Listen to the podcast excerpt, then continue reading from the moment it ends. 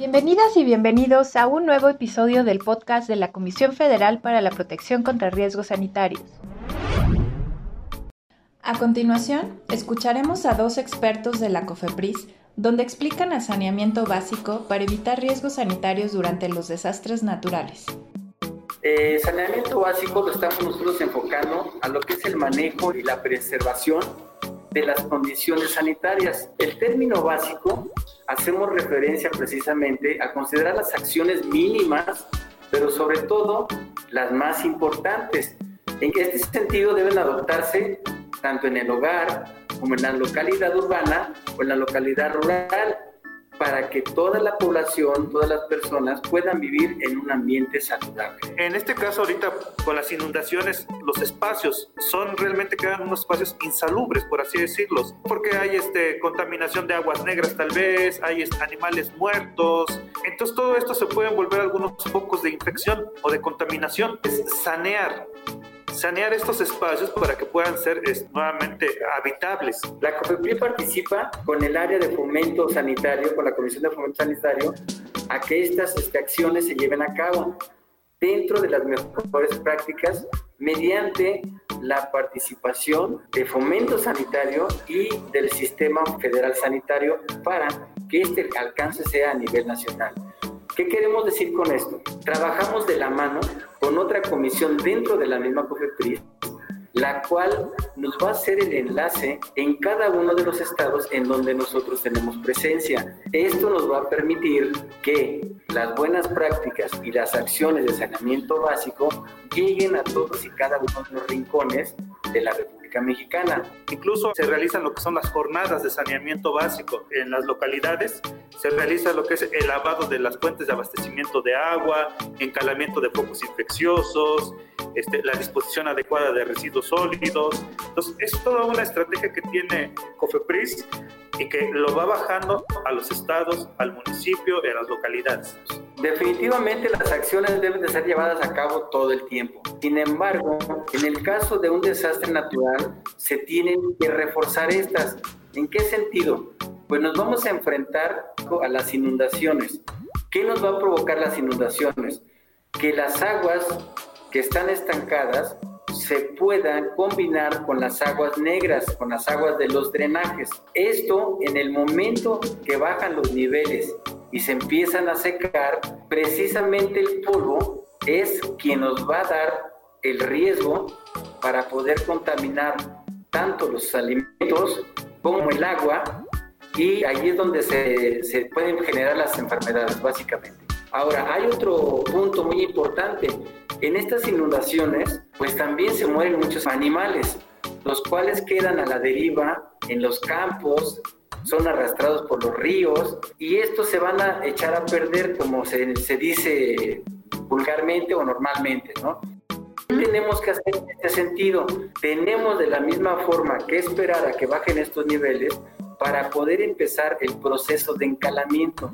Este encalamiento que nos va a ayudar tanto a disipar el olor por los animales muertos como a tratar de mitigar todo lo que es los focos de infección por estas bacterias generadas por la descomposición de estos cuerpos. Aquí lo que hacemos es formar un comité en donde entran diferentes dependencias, Senaprese, epidemiología, la parte de protección civil, la parte de Conagua, ¿sí? en donde cada uno vamos tomando las actividades que nos conciernen de acuerdo a nuestros alcances y vamos coordinándolo de tal forma que cubrimos toda la necesidad de las acciones que se puedan haber generado por el desastre natural. Aquí hay dos escenarios bien interesantes. En un desastre natural no vamos necesariamente a esperar que bajen los niveles. Vamos a entrar con dos ejes principales. Lo que es el fomento sanitario cuando todavía están los niveles altos.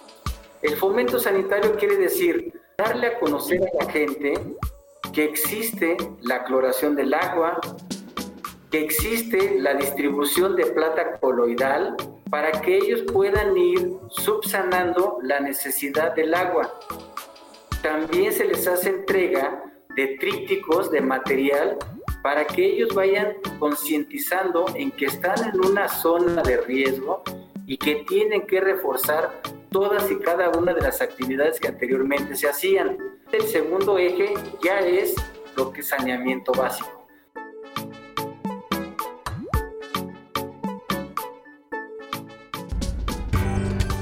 Cofepris no es una oficina de trámites, es una institución que te protege de los riesgos que existen en el lugar donde vives. Especialistas de Cofepris acuden a los sitios donde se presentan los riesgos y te defienden de los factores que los provocan, como el ambiente, las sustancias químicas, los alimentos y fertilizantes, la mala preparación de alimentos o los malos hábitos de higiene en las personas prestadoras de servicios en farmacias, hospitales, mercados, rastros y demás. Que ese saneamiento básico, bueno, pues es atacar ya los residuos que dejaron estos desastres naturales que conlleva desde los animales muertos, como te mencionaba anteriormente, el desborde de aguas y combinación de aguas negras, todo lo que contaminó el agua, llámese alimentos, ¿por qué? Porque nos vamos a enfrentar también a establecimientos, llámale tienditas de, de la localidad, que el agua les inundó de tal forma que los niveles cubrieron las cajas de refrescos, cubrieron los costales, ¿sí? De arroz, de frijol, de azúcar. Todo eso tenemos nosotros también que actuar de forma que se tiene que destruir para poder evitar un riesgo de enfermedades mucho más latente o mucho más fuerte de lo común. Es interesante porque la mayoría de la gente se dedican a crear albergues también, que es una actividad fundamental en caso de un desastre, pero dentro de estos albergues también entramos con lo que es el saneamiento básico. ¿Cómo lo vamos a enfocar? Bueno, pues de todas las contribuciones que la demás población de fuera está mandando a estos estados para ayudarnos, a estas localidades, tenemos que verificar que los alimentos vayan en buenas condiciones, que, no estén caducos. Las latas, muchos sabemos que van golpeadas, van abolladas, y pues bueno, este es un riesgo. Ese tipo de latas también se tiene que destruir.